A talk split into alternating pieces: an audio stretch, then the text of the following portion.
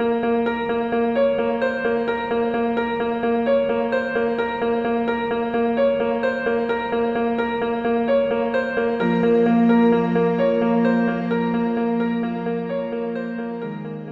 ¿qué tal amigos? Bienvenidos una vez más a un podcast de la Biblioteca Pública Mundial.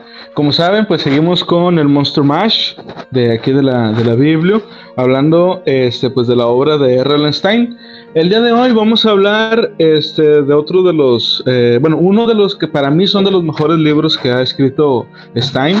Eh, y de los que llevamos en el oro, yo creo que será el número 2 de los que hasta ahorita hemos, este, hemos eh, analizado, los que hemos hecho el review. Eh, bueno, aquí a Marfileño también es uno de los que más le gustaba, nos estaba platicando que este, le gustaba mucho la portada y sí, la verdad es que la portada es de las mejores que, que tiene hasta ahorita. Este, aparte es medio, medio graciosa y realmente refleja una parte que ocurre en el libro, de hecho, porque luego hay libros que hacen eso, de que ponen algo en la portada y en realidad ni siquiera pasa eso en el libro. Este, como decía Marfleñ en, el podcast pasado, este, era un clickbaitote bien cabrón, pero pues bueno, aquí, aquí no, aquí se ocurre. Eh, bueno, pues, ¿cómo te encuentras el día de hoy, Marfleño? ¿Qué te parece el libro? Súper, súper animado. Fíjate que, que yo, yo, le comentaba aquí a Conan, es el primero que me aviento de la saga en inglés, no me lo aventé en español porque no lo encontré y luego me di cuenta que él ya me los había compartido en español y yo así como que... Pequeñas dificultades técnicas. Lo disfruté mucho, lo disfruté bastante. Como ya te he dicho, es un libro. En la portada se me hizo súper cómica. El libro es muy bueno, muy, muy bueno. Estoy emocionado porque tuve la oportunidad de verlo primero como capítulo y te soy sincero, el libro me gustó más que el capítulo, digo, sé que es algo que se dice comúnmente que te gusta más, más el libro que la película, pero aquí sí está bien justificado, está muy bien justificado. Tiene ahí algunas cosas de las que hablaremos más adelante que son unas cosillas como que no, ya tiro no, pero en particular a mí me gustó bastante, lo disfruté mucho otra vez no lo sentí pesado. Hasta ahorita no he leído un libro de Stein que lo sienta pesado o que sienta como que muy, muy difícil de leer, a pesar de que está en inglés. Yo creo que con una persona con inglés básico te lo avientas totalmente, no tiene palabras muy difíciles. Este, ya me dio un poquito más a, buscar si era tan rebuscado eh, en español y en inglés. Y sí, es lo mismo rebuscado, prácticamente nada, o sea, nada. Pero no, la verdad lo disfruté mucho. Sí, sí, como dices, la verdad es que este libro puede servir hasta como libro de práctica para la gente que esté empezando a, leer su inglés, eh, en inglés, perdón, que quiera mejorarlo, este, o que quiera empezar a, practicarlo. Los libros de Stein son perfectos para esto. Pero bueno, antes de comenzar, me gustaría hacer un pequeño resumen de, la historia. Em, este libro, que bueno, dependiendo de la traducción, este es o La sonrisa de la muerte, o puede ser también Sonríe y muere. Eh, para evitarnos problemas, el título en inglés es Say Cheese and Die. Este, y bueno, ¿de qué trata el libro? En realidad es, una historia, este, es interesante, la verdad. No es novedosa, como ahorita ya hablaremos de eso, pero sí es una historia interesante. Se trata de un grupo de amigos que se meten a una casa abandonada, la clásica casa abandonada del barrio, este, y al entrar ahí empiezan a investigar y todo acá muy a lo Scooby-Doo y encuentran en el sótano este, una, como un, un escritorio, unas manivelas por ahí, empiezan a tocar todo y se abre un compartimiento secreto donde encuentran una cámara. Este, en ese barrio también hay una persona que pues está siempre así como que todo oscuro de gabardina, los niños le tienen miedo, y este, empiezan a, sospechar que se metió a la casa con ellos y en lo que se, en lo que huyen se llevan la cámara también porque ni siquiera era su intención. El personaje que se lleva la cámara se la lleva por error. O sea en el en el momento del miedo y quererse ir pues se, llevó la cámara Total que la cámara este, tiene unos ciertos poderes por ahí donde, eh, por ejemplo, antes de que, de, que huyan, le toman una fotografía a uno de los amigos y segundos después tiene un, tiene un accidente este niño. Y al ver la fotografía, porque es una de esas cámaras de que luego, luego te, te sale la, la, foto, es una instantánea, este, en la foto no sale como el niño estaba posando, sino la foto del niño ya teniendo el accidente.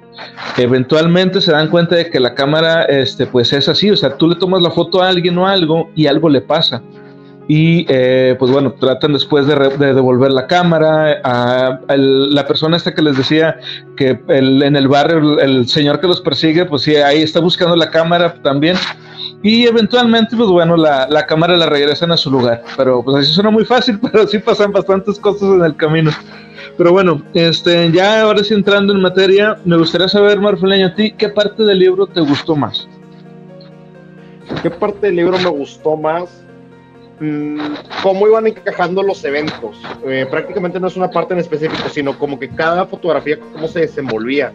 Por ejemplo, cuando desaparece esta niña, Sadie, Sadie, que desaparece ella. Shari. Eh, Shari, que desaparece ella y luego, no, es que va a desaparecer o qué le va a pasar y no le llegan a encontrar, luego toman otra fotografía y sale y vuelve a aparecer. Se me hace muy curioso cómo hacen que encaje, cómo hacen que encaje casi obligatoriamente todo. La parte que te comenté al principio, que estábamos este, discutiendo un poquito antes del libro, la parte que toman lo del campo de béisbol previo a lo que pase, y normalmente las fotografías eran fotografías que tomaban la foto y ahí estaba el objeto y cambiaba el objeto según lo que iba a pasar. Pero en esa fotografía no, la fotografía predijo enteramente lo que iba a pasar más adelante, ya que la fotografía no fue tomada en un campo de béisbol, sin embargo ya salía dentro de un campo de béisbol. Y eso ya como que le da un poquito más de, de, misterio de por qué pasan esas cosas.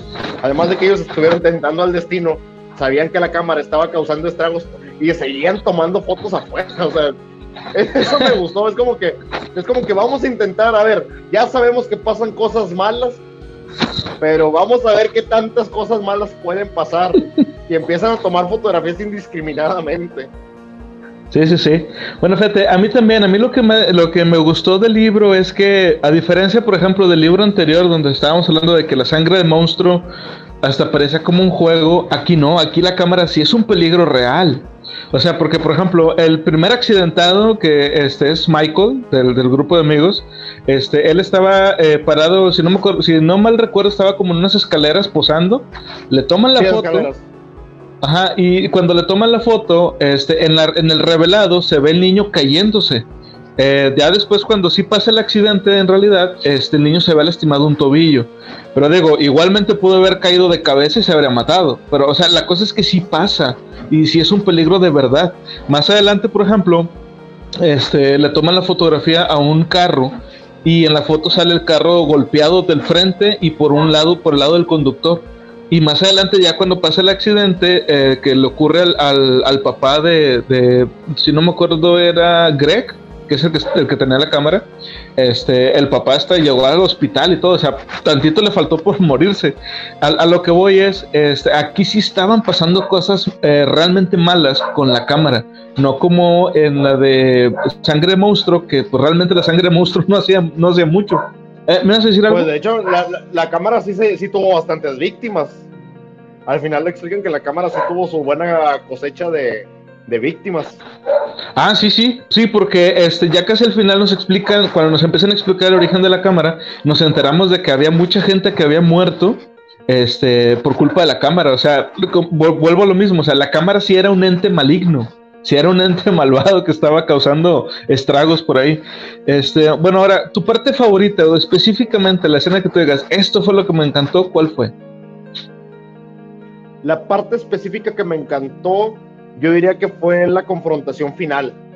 Con, ya cuando sucede lo de, lo de Spidey y lo toman y lo, los niños se encuentran en la casa y los capturan y que les llegan a tomar la fotografía, para mí fue como que no fue un Deus ex máquina porque realmente había las herramientas a la mano como para solventar la situación. No, no fue una salida fácil, no llegó un perro caballo de dos metros, tres metros a taclear a, ah, digo, por aquellos que ya no siguieron el podcast tenemos los Deus ex máquina, de repente se lo sacan un poquito así de, de, la, de la manga. Esta vez sí fue como, como que usándolo a defensa propia para mi gusto fue como que la parte que me gustó porque tuvo una resolución congruente, como que tenían el arma a la mano para poder hacer la ejecución. ¿Sabes? Y eso sí me gustó hasta cierto punto, cómo lo cómo finiquitaron la, la al villano, pues que realmente era el como que villano de este cotorreo, ¿eh? Yo lo creo como que prácticamente era como que, vatos, los quiero advertir de algo, pero pues yo sé que me veo acá medio lúgubre y demás, pero no vengo con malas intenciones aún. Sí, de hecho, era una víctima más, en realidad, el, personaje del que, del que nos está platicando aquí en Marfeleño, que eh, se llamaba Spidey, que es este hombre que les digo que se con una gabardina negra y siempre ocultándose por ahí, los niños lo, veían así. Le decían Spidey porque muy al estilo de Slenderman, era una persona bastante alta este, y que tenía las piernas muy largas. Entonces a los niños les, les semejaba como si fuera una araña. Que de hecho él tenía un, él tenía un nombre, era un doctor.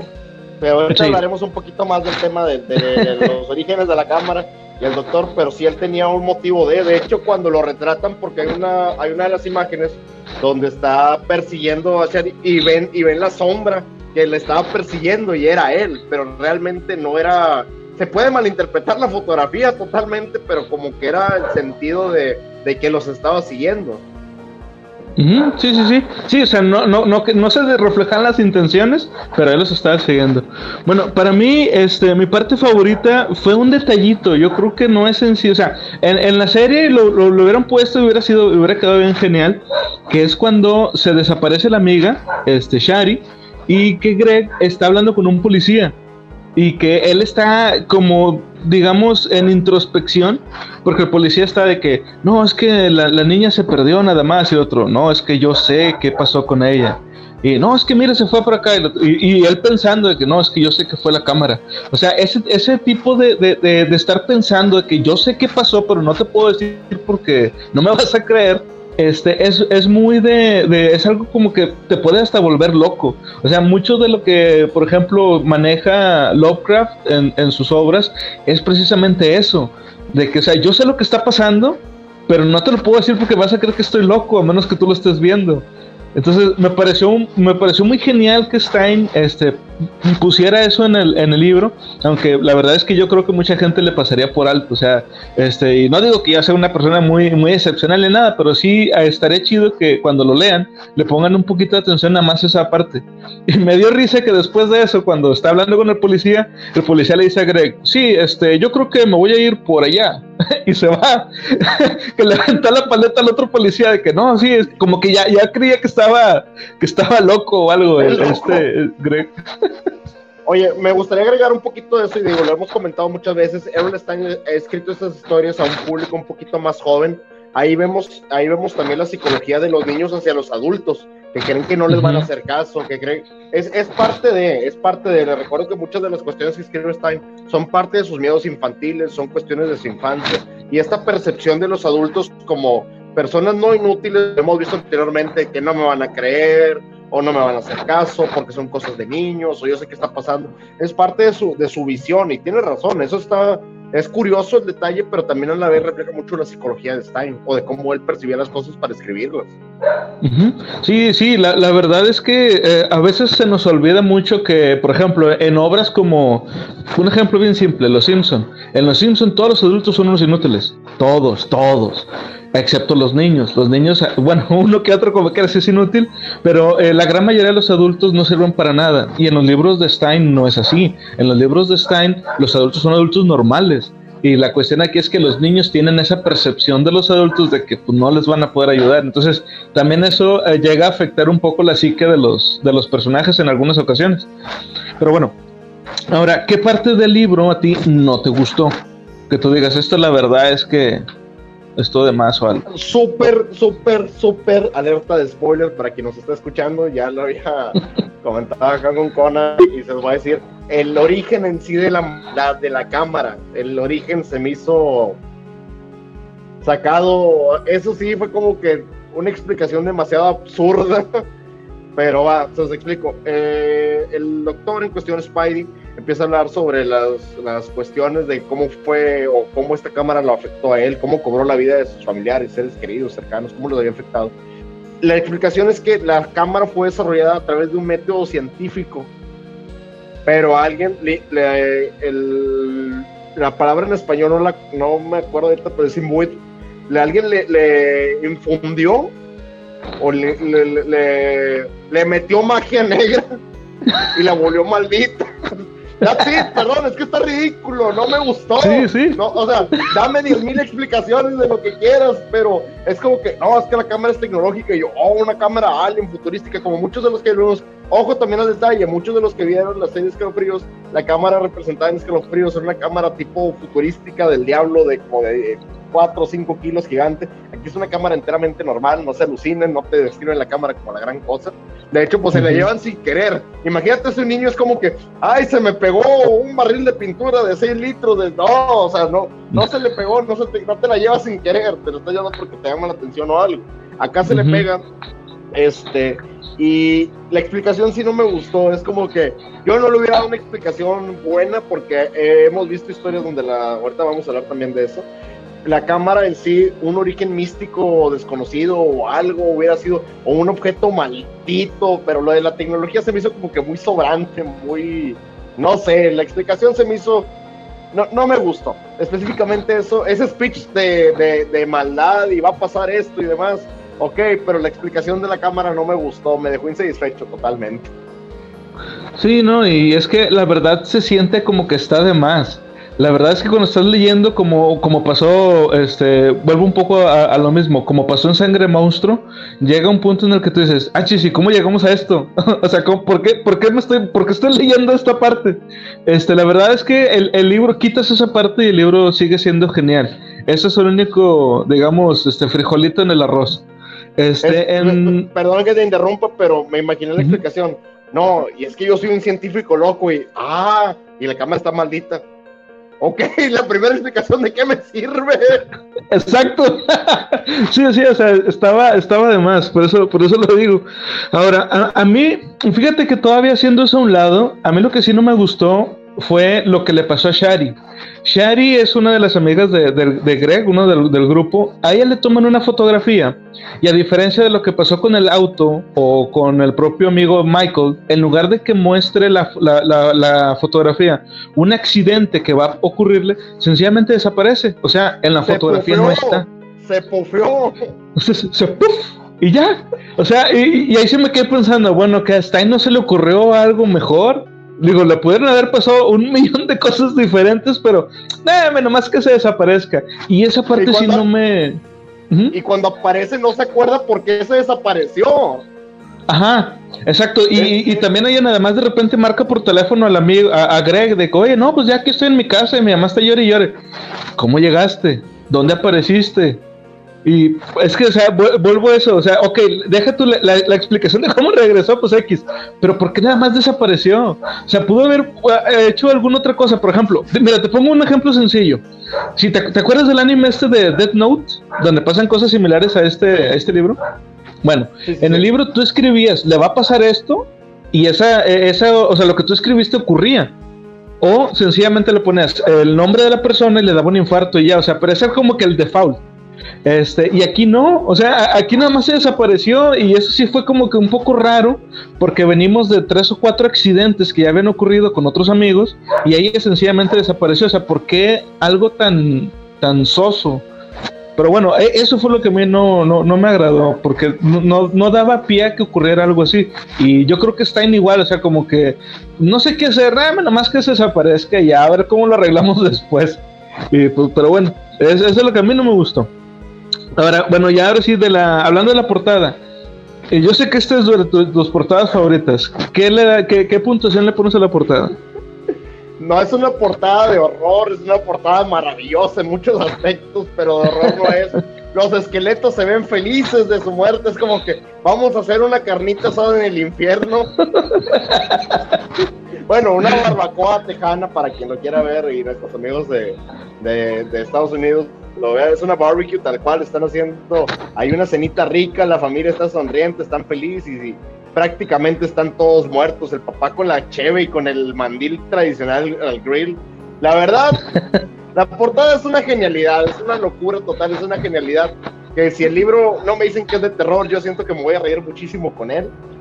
Yo le doy solamente por ese detalle un 4 de 5, porque no es de terror, la portada está genial, está maravillosa hay portadas mucho mejores. De hecho, ya he visto algunas de las portadas que vamos a reseñar más adelante. Hay algunas que sí, de, en serio, no me gustaron. La próxima parece una barajita de Yu-Gi-Oh! Me voy a quejar totalmente de eso. La próxima parece una barajita Yu-Gi-Oh! Esta es una portada genial, maravillosa, bien hecha. Yo le doy un 4 de 5 porque le doy un 4 de 5 pegándole mucho al 5, pero no es de terror. Le doy 5, 4 monstruos por hecho de que es una portada genial solamente. sí, de hecho. Sí, yo también. Yo también le doy un sólido, un sólido 4 de 5 monstruos. Porque sí, como esos, o sea, este, la portada tú la ves y pareciera que esa está un poco graciosa, porque por ejemplo, el niño está con, un, el esqueleto del niño está con un hot dog, el papá está con, una cheve, una coca, quién sabe qué será, este, pero se ven eh, eh, en una, en un momento muy cotidiano, pero son esqueletos al mismo tiempo, entonces, este, digo, si sacaran, si sacaran tarjetas coleccionables de, escalofríos, esta es la que mucha gente querría, de, la, de, verdad. Y como ya había comentado este, también en un podcast anterior, esta portada, al menos el, no, creo recordar que fue el, es el papá del cocinero, sale en los créditos de la película de, de Goosebumps, este, o Escalofríos. Sale el papá de esta, de esta portada, el papá esqueleto. Pero bueno, yo también igual, 4 de 5. Eh, como idea original, ¿qué puntuación le das aquí a, este libro? Solamente por el hecho de que me compartiste la información del episodio en la dimensión desconocida, solamente por eso, yo le doy, le daría un 3 de 5 más pegándole a 4, 3 porque la idea de la dimensión desconocida está desarrollada de una manera diferente. No es la misma ah, idea. La cámara instantánea para los para quien no nos, eh, para quien no ha tenido la oportunidad me gustaría compartirles un poquito de la, de la, información que me compartió Conan antes de antes de estar dentro de la reseña del libro que estamos checando. Uh, hay un episodio en la dimensión desconocida donde hay una cámara con poderes similares, prácticamente puede predecir el futuro, pero el futuro que predice es lo que va a pasar, no está maldita, no pasa absolutamente nada, esa cámara no tiene explicación alguna, aparece, toma fotografías, puede tomar 10 fotografías y la fotografía toma lo que va a suceder adelante, pero tú tienes que enfocar al lugar donde va a pasar y te va a decir, de hecho los protagonistas lo utilizan para hacer trampa en las carreras de caballos toman fotografía del tablero de, los caballos, saben quién va a ganar y apuestan a él. Realmente no está maldita. El desarrollo maldito o de dimensión desconocida es cuando toman una fotografía sin querer y uno de los personajes se asusta. Otro de ellos dice, te asustaste porque él me va a atacar a mí. Y antes de que lo ataquen, el, uno navajea al otro. Se caen por una ventana y caen. Ella toma otra fotografía y una cuarta persona entra y ve la fotografía y le dice, no son dos cuerpos, hay más. Y ella se asoma, cae y es el tercer cuerpo. Y él entonces dice, sí, aquí dice uno, dos, cuatro. Y él se cae también. Entonces, la idea, por cierto, es una gran referencia para, se lo voy a hacer porque sí, la cámara está en francés, la persona esta habla francés y cuando se cae como, yo me imagino así, Sacre Blue Sí, como el capítulo de los Simpsons cuando, cuando Bart se, se la perrea. Y hacen, y hacen lo del. Me crees que soy un camarero torpe y se empieza a golpear con todo. Pero bueno, la idea, esa, esa, es la base de la idea. No me sorprendería que Ron Stein se hubiera basado demasiado en eso. Ya le hubiera metido un poquito más el feeling de la cámara maldita y demás. Este, porque volvemos a lo mismo, muchas historias de Stein no son enteramente originales, pero tienen un desarrollo diferente al que normalmente deberían de tener las historias originales. Le doy un 3 de 5 porque la idea es muy buena, pero ya sabemos de dónde viene la base. Ya nada más sí, espera saber cómo lo va a desarrollar. No sé cómo lo verías tú, Conan. Fíjate, precisamente por la misma razón, yo sí le doy un 4 de 5. Porque si bien es verdad, yo, yo ya lo había visto esto en, en la dimensión desconocida, y La Dimensión Desconocida es un clásico. O sea, estoy totalmente seguro de que Stein ya la conocía la, historia, pero él le da otro enfoque. Este, como decía ahorita Marfeleño, en, en, el capítulo de la dimensión desconocida, la cámara no te mostraba este, un final, digamos, o sea, un futuro malo, digamos, o sea, te mostraba un futuro y tú interpretabas. Pero aquí no, aquí la cámara sí te está mostrando algo, algo, un, un accidente. O sea, no es un, eh, te, está, pasando esto porque tú ya viste la fotografía y te vas a, estás bajo la influencia. No, por haber tomado la foto te va a pasar eso. Es correcto, y la cámara sí interviene, interviene totalmente en las acciones de lo que va a suceder, que si no tomas la fotografía no va a pasar nada, se supone. Exacto. Esa, es la diferencia. Y tanto es así que eh, el final del libro precisamente trata de que los niños, cuando quieren regresar la cámara al sótano de la casa abandonada donde la habían tomado, este, este Spidey, el científico loco este, eh, les quiere quitar la cámara y en eso ellos accidentalmente toman la foto y Spidey, por el terror de lo que le pudiera pasar, se muere. O sea, se, se muere de un infarto hay muy pocos libros de terror en donde yo, yo haya visto que un personaje se haya muerto así de, de, la impresión de algo que vio, fuera de, por ejemplo, los libros de Lovecraft. Este, por ejemplo, de hecho, en la llamada de Cthulhu, hay varios personajes que se mueren nada más de la impresión de haber visto a, a, Cthulhu. Aquí pasa eso, o sea, el, este Spidey tenía miedo de lo que le fuera a pasar y por eso es que se murió.